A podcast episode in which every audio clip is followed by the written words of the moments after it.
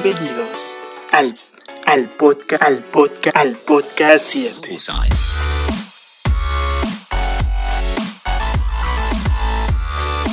Un proyecto de Landa Proyección Audiovisual.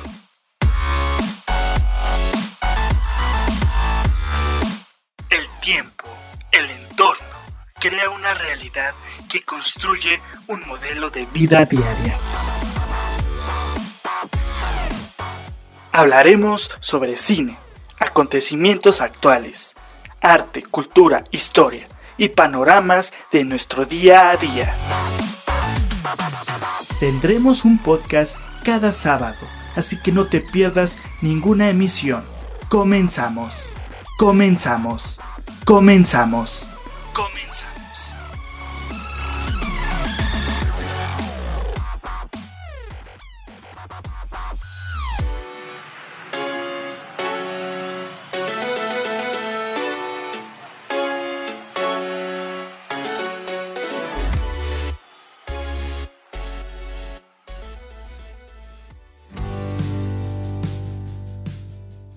Hola, sean bienvenidos a otro programa.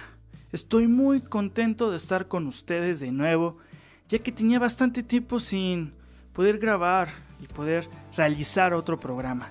Disculpen, pero estuve estudiando y preparándome para trascender en todos los sentidos eh, y de igual manera tener mejor contenido. Eh, tengo que decirles que hay nuevos proyectos y que estaré realizando eh, videos, podcasts, entrevistas, reportajes, investigaciones y estén al pendiente de todo, de todo. Y estoy muy contento de volver aquí con ustedes. Mi nombre es Abimael Ángeles Landa, aquí en Podcast 7, una producción de Landa Proyección Audiovisual. Como ustedes saben, me pueden encontrar en Facebook, en Instagram y en YouTube. Y bien, también quiero decirles que tendremos una nueva estructura dentro del podcast. Y, y si lo... Bueno, más bien, ya lo van a estar escuchando durante este programa. Les va a gustar. Estoy muy contento de estar aquí con ustedes. Vamos a estar hablando de poesía, historias, opiniones, recomendaciones. Claro que sí va a haber un poco de todo. Estoy muy contento, de verdad. Eh, quiero mandar un saludo a mi amigo Omar. Omar, Omar. Él es un genial genial, genial, eh, un genial amigo, la verdad, lo quiero mucho, es más, no tengo ni las palabras para, para describirlo porque son tantas que llegan a mi mente y la verdad lo quiero mucho. De igual manera a mi amigo Brian y a todos mis amigos de, de la universidad, así como compañeros. Y pues bien, vamos a comenzar con el podcast 7.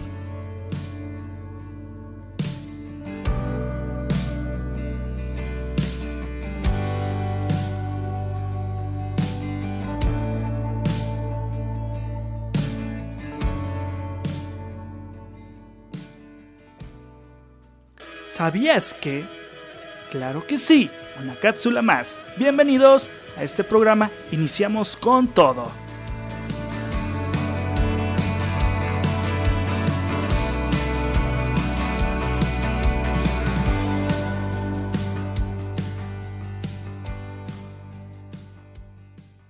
En el Museo Tate Modern en Inglaterra, un estudiante hizo un agujero en un cuadro de Picasso.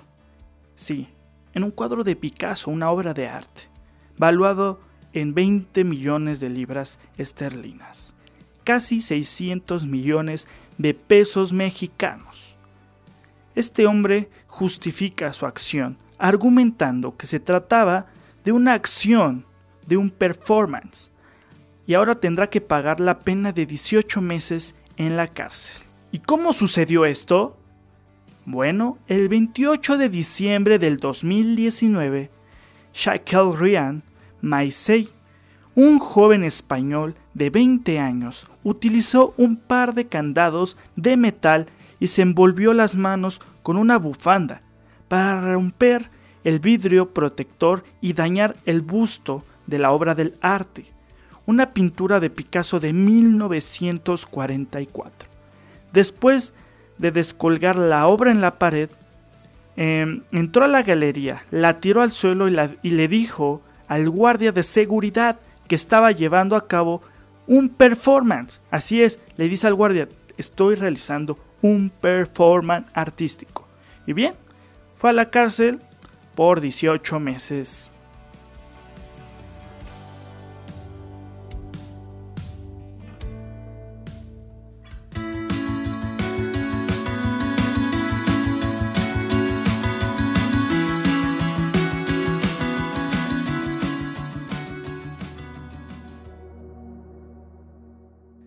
¿Qué les ha parecido eh, este dato que pasó hace un año, este suceso más bien? Y es muy interesante ver cómo hay diferentes artistas que se esfuerzan y quieren impactar en la sociedad, quieren impactar en su tiempo, creando estas obras de arte, en este caso pues Picasso. Y ahora tenemos que hablar algo muy importante, muy interesante que está pasando. Y es que actualmente ha habido muchas manifestaciones pues en contra de el abuso policiaco en Estados Unidos por los afroamericanos, el movimiento feminista, el movimiento en contra de gobiernos. Y así es, en las ciudades más importantes siempre va a haber obras de arte, va a haber esculturas, va a haber pinturas, bueno, hay un mundo de cosas. Y quiero decirles que es muy Mm, grato ir a una ciudad y ver estas grandes obras. Incluso en lo personal, yo siempre he querido ir a Francia a conocer las obras, de igual manera a Italia, las pinturas de Da Vinci, eh, ver las pinturas de Picasso, incluso ver algunas de Miguel Ángel, bueno, entre otros, que pues en su época marcaron una diferencia. Pero pues México no se queda atrás. Aquí tenemos muy buenas pinturas con Siqueiros, em, Frida Kahlo, eh, Posada. Bueno, si ustedes van, bueno, Diego Rivera, hay que mencionarlo. aquí en Ciudad de México hay diferentes eh, lugares donde se encuentran estas pinturas. ¿Y qué creen? Estas pinturas han sido en muchos casos vandalizadas. Unos estarán en contra, otros estarán a favor y, dirán, ¿qué es lo que debemos hacer? ¿Deberemos estar en contra o a favor? Así es, lo digo porque un grupo de manifestantes feministas eh, han ido a lugares y han rayado y pues han destruido eh, estas esculturas como las pinturas, estas obras de arte. Y por alguna razón están esas esculturas, también están esas pinturas. Ya sean hechos históricos eh, para recordar la nación, la nación eh, los sucesos de independencia, de la revolución, entre otros.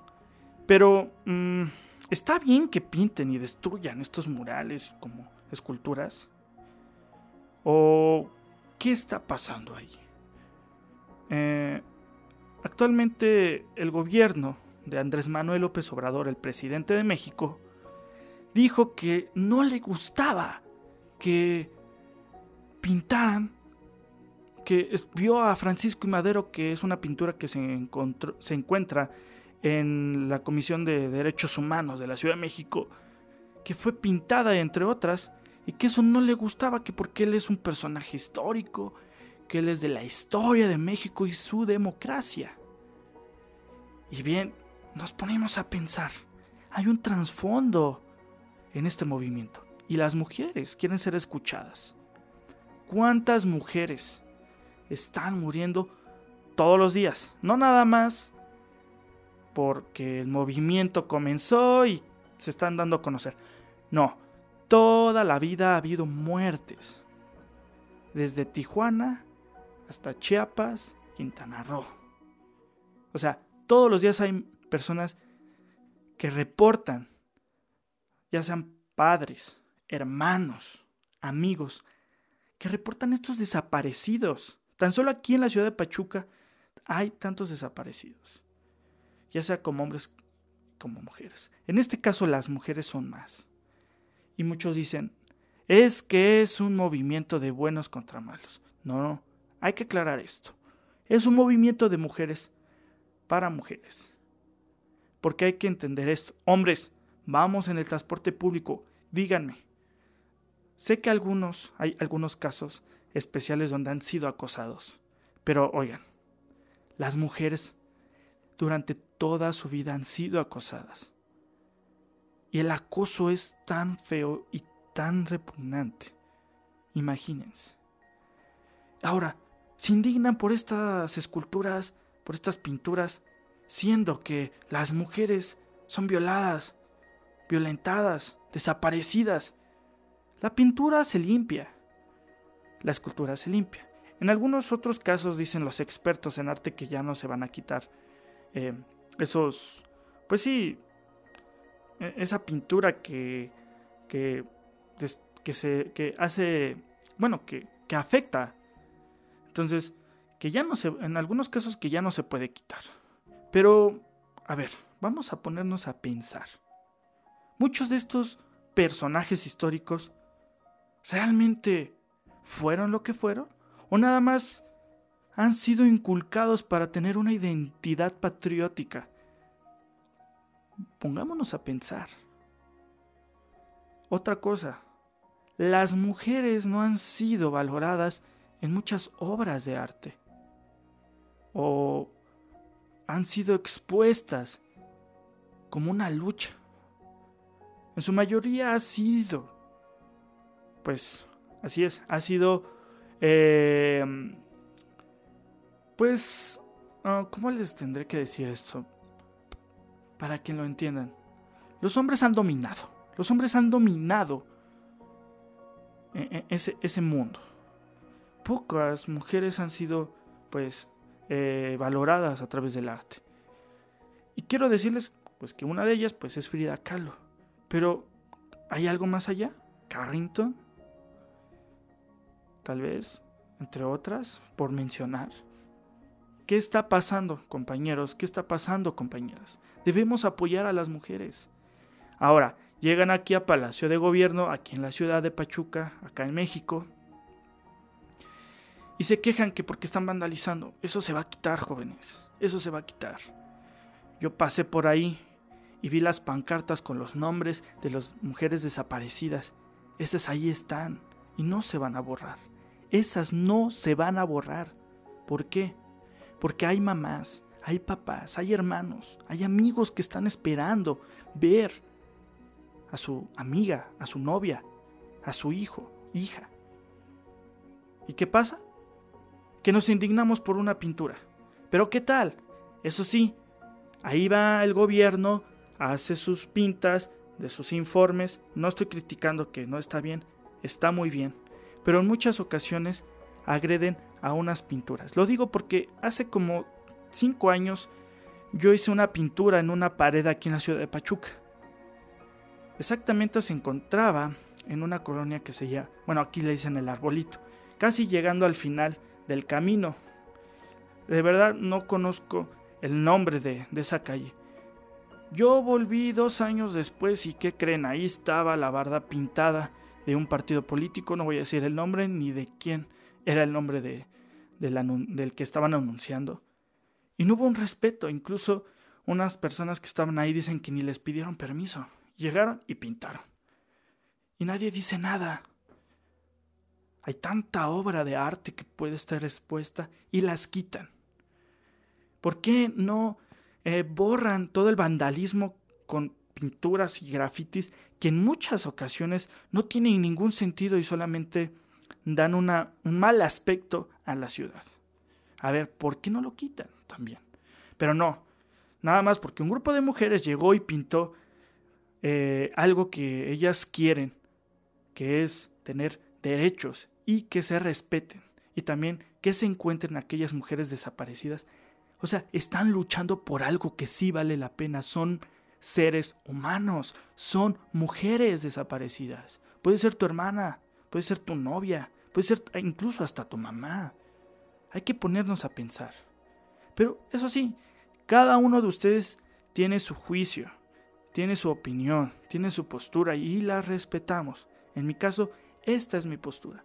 Yo estoy a favor de esto, de este movimiento, porque claro, hay que mover y sacudir a la sociedad y al gobierno para que nos hagan caso. Las revoluciones fueron inspiradas por este tipo de actos. Revolución francesa, la independencia, la revolución por los derechos de, eh, de la comunidad afroamericana, derechos de los migrantes, entre otros, y todos han tenido que sacudir a una sociedad que está conforme, a un gobierno que no quiere escuchar. Así que los invito a reflexionar. Por mi parte yo estoy a favor de las mujeres y estaré ahí apoyando desde donde yo puedo. Porque este es un movimiento de mujeres para mujeres y tenemos que dejarlas, que ellas se expresen. Hay que darles este espacio. Invito a todos a brindarles este espacio y apoyarlas de alguna forma. Tal vez no puedes estar manifestándote o rayando, pero sí puedes ayudar de otra forma. Comienza tú dejando de acosar a una mujer, dejando de desvalorar los intereses de las mujeres, dejando de criticarlas. Yo amo a las mujeres y yo estoy con ellas. Así que sigamos con este programa. Este fue un espacio de área de opinión. Todos, de todos modos, perdón, todos somos libres de opinión. En este caso, esta fue mi opinión. Muchas gracias. Continuamos.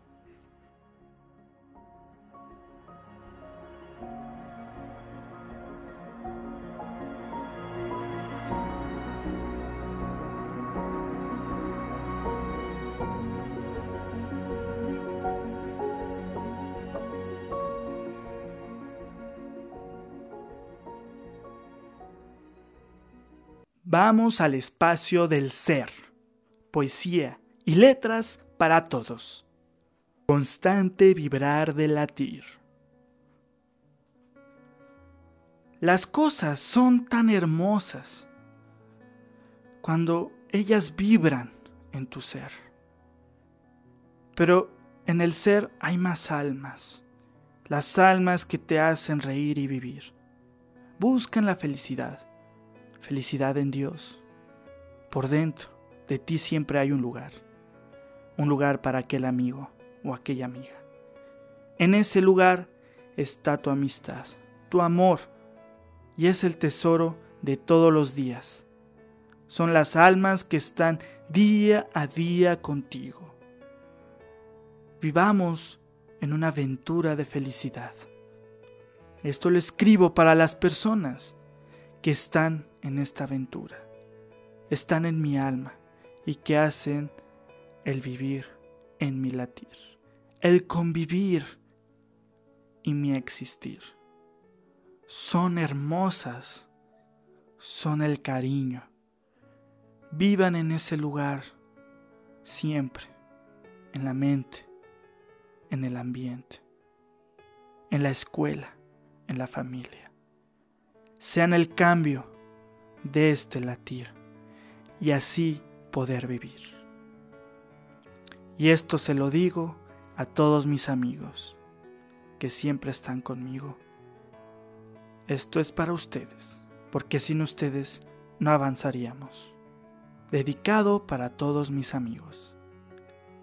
Porque dar el amor y la vida por los amigos es lo mejor. Porque el amor al prójimo crea una verdad, una verdad en amor, una verdad en amor.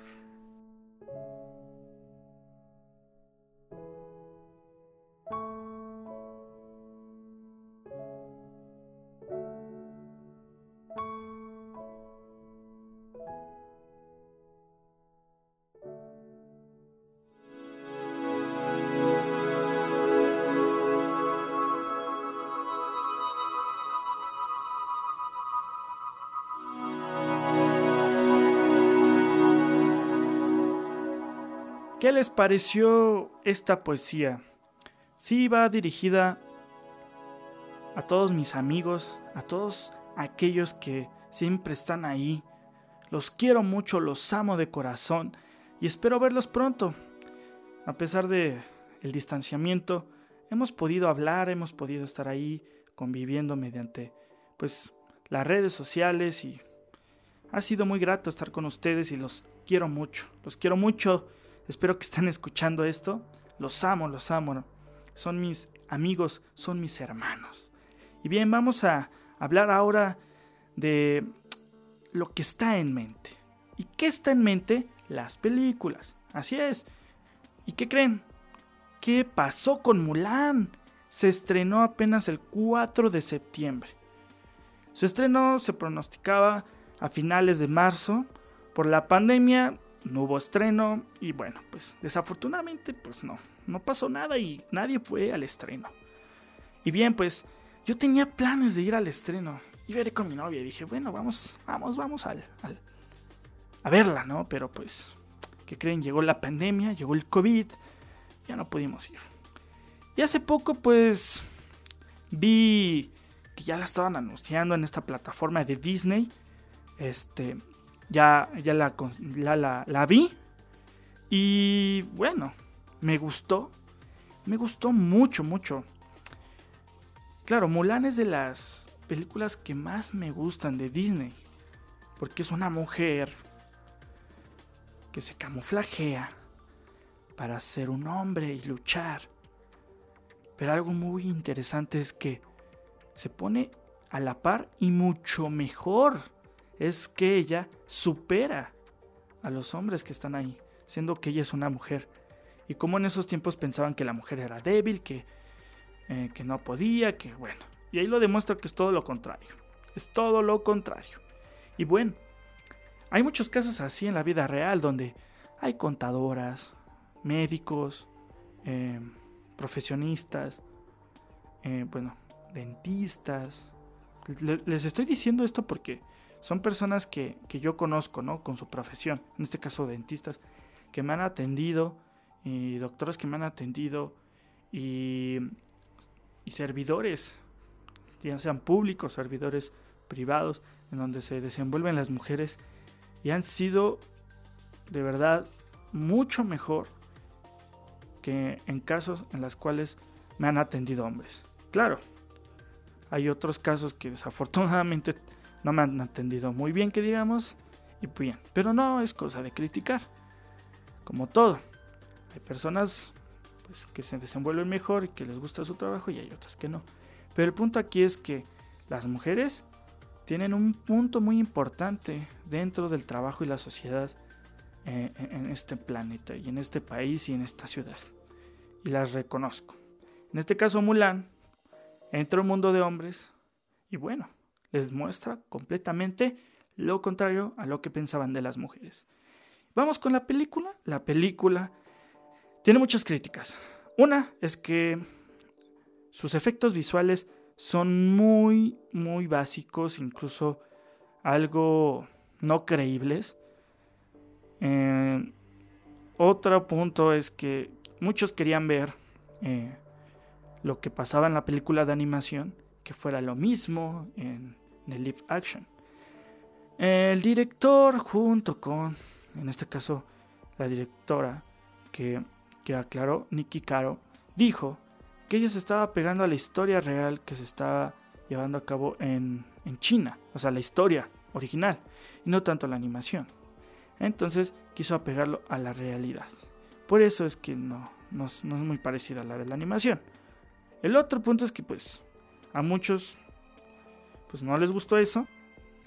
Y tampoco les gustó que como que hicieron muy a fuerzas. Eh, eh, he visto y he leído las críticas de diferentes personas, como de foros de cine, en la cual dicen que lo que no les gustó es que sus diálogos, eh, sus vestimentas, sus efectos, todo ese tipo de cosas se ven muy falsas y muy a fuerzas, como si fuera una película de bajo presupuesto como de actores que no tuvieran ni idea de lo que están haciendo. Así, es como lo narran cada uno de los que han estado criticando esta película.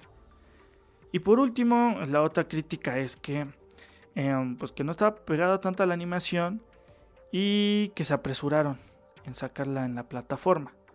Siendo así que, ¿qué creen? Que no ha recaudado lo que se invirtió en esta película. O sea, llevaba casi 3, 3 millones de dólares en su primera semana, siendo que en cines podría haber llegado hasta más de mil millones de dólares, pero ¿qué creen? Hasta ahí llegó y pues esa es una crítica que ha tenido pues de qué hablar porque pues se apresuraron y pues no muchos tienen acceso a esta plataforma y pues la buscan en su distribuidor pirata de internet. Pero de todas maneras no, no ha tenido los resultados del capital que, que se esperaban. Nikki Caro fue la directora de esta película de Mulan. ¿Y qué creen? Ella es una excelente directora. ¿Por qué creen? Ella, ella dirigió capítulos de la película de Anne con E en español. Y pues es de mis series favoritas y la verdad, los capítulos que ella dirigió los vi y son de mis favoritos, diría yo. También eh, dirigió la película de Refugio Inesperado, entonces, entre otros. Entonces esta directora sabe lo que hace. No sabemos qué habrá pasado con Mulan o fue por la situación en cual se desenvolvió, por la situación del COVID que, que se tuvo que estrenar apresuradamente. Porque también la experiencia en el cine es muy diferente que verla en, una, en un televisor. El cine te envuelve y realmente hay películas que dirían, ah, es que son muy malas, pero no, se envuelven y son muy apreciables al, al verlas visualmente como también en el sonido. También eso puede haber sido. Pues sí. De esta película de Mulan, yo del 1 al 10 le pongo un 9. ¿Ok? Un 9, en lo personal. Y bien, la recomendación de la película es de un documental que se encuentra en Netflix. Se llama Ícaro. Película, que, bueno, documental que salió en el 2017. Es un documental del director Brian Fogel. Y fue transmitido por esta plataforma de, de Netflix. Que por cierto fue el primer documental de Netflix nominado a Cannes, al Oscar, entre otros. Y fue de las primeras galardonadas y ganadoras también, como mejor documental. Y pues la verdad es muy buen documental. Y se centra en las declaraciones de Grigory Redeskop. Es en ruso, una persona que, que estaba encargada de analizar el antidoping de todos los deportistas en Rusia y habla sobre el dopaje de estos deportistas rusos. ¿Y qué creen? Que está muy interesante cómo eh, en el 2015 al 2016 fueron pasando estos hechos y de cómo encubrieron eh, los análisis clínicos de estos deportistas, porque todos, todos los deportistas, así es, tenían dopaje, o sea, todos eran, eh, pues sí, emitían que habían eh, ocupado sustancias para mejor rendimiento o para mayor músculo. O sea que todo el dopaje estaba arriba, arriba dicen ahí. O sea que que sí que sí marcaba. Entonces, ¿qué significa esto? Que hicieron trampa, que hicieron trampa. ¿Y qué creen? En los Juegos Olímpicos de Sochi, en, de invierno en Rusia, Rusia quedó como en el número uno del medallero. Entonces quedan algunas dudas de que todos estos deportistas pues hicieron trampa. Y esto es lo que nos habla el documental de Ícaro y de cómo es este proceso clínico y de cómo los Juegos Olímpicos, los administradores olímpicos, entre otras dependencias que están involucradas, saben incluso cómo se maneja esto o qué está pasando detrás. Para ya no hablarles más, o sea, eso que, esto que les acabo de, comentar solamente es la punta del iceberg, porque ahí des, este, desenvuelve a otras cosas, como hechos políticos, sociales, entre otros. Entonces es muy, muy recomendable ver este documental, Ícaro, que está en la plataforma de Netflix.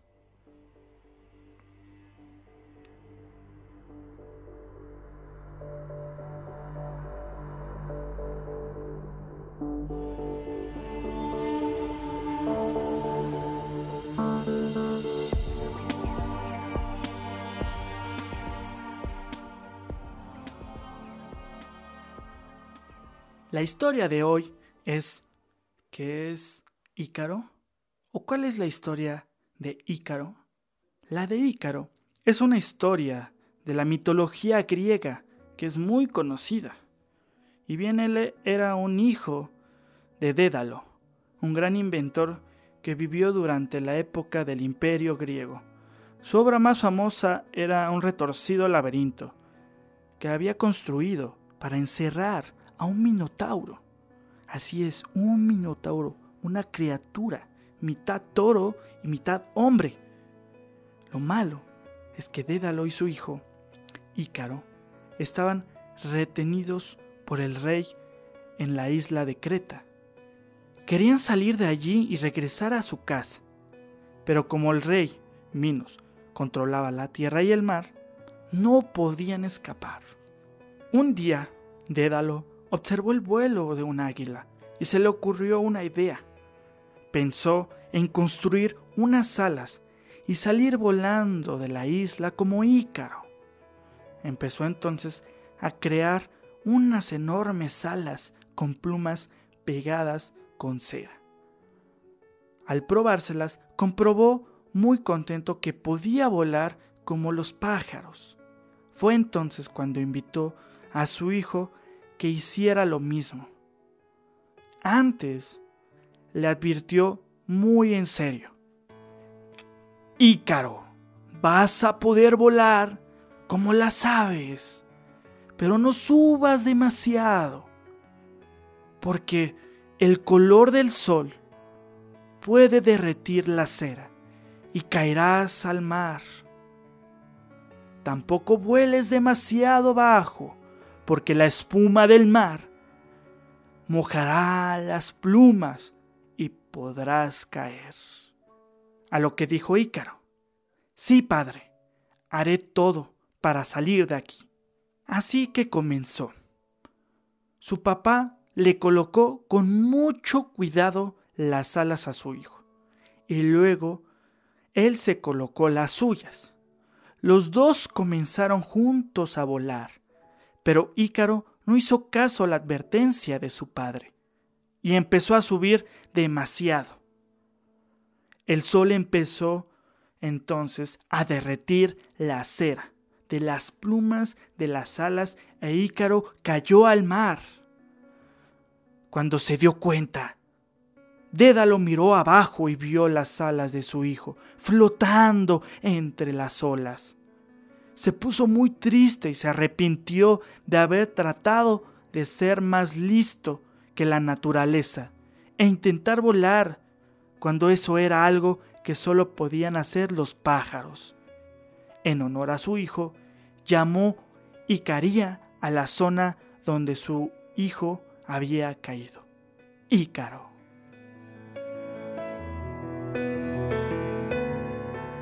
¿Qué les pareció este programa? Estoy muy contento de volver con ustedes, en verdad estoy muy muy feliz. Y bueno, ¿vieron esta estructura? La verdad, estuve preparándome bastante para que a ustedes les guste. Y realmente me apasiona estar con ustedes, me apasiona poder crear este tipo de contenidos. Y bueno, pues fue un gusto de estar con ustedes. Eh, pronto tendremos otro capítulo. Y pues es el, este es el capítulo 3. Vamos a esperar el capítulo 4. Estén al pendiente en mis redes sociales para un próximo proyecto. Así es, va a haber un próximo proyecto. Como ustedes saben, en mi canal de YouTube yo subo cortometrajes, eh, voy a estar subiendo reportajes, voy a estar trabajando mucho estos últimos meses del año y voy a esforzarme. Porque esto me gusta y quiero que ustedes también lo conozcan y puedan eh, aprender de, este tipo de contenidos y pues también entretenerse y estar ahí constantemente. Y pues bien, pues eh, búsquenme en mis redes sociales para los próximos proyectos como Landa Proyección Audiovisual en Facebook e Instagram. Si quieres escuchar de nuevo el podcast, me encontrarás también en Spotify, Anchor, YouTube y bueno, en las plataformas de podcast digitales que se encuentran. Muchas gracias, que estén bien, Dios los bendiga, Cuídense mucho y nos vemos en el próximo capítulo, capítulo 4. Gracias por su atención. Esto fue el podcast 7 con Abimael Ángeles Landa, una producción de Landa Proyección Audiovisual. Nos vemos en una próxima proyección.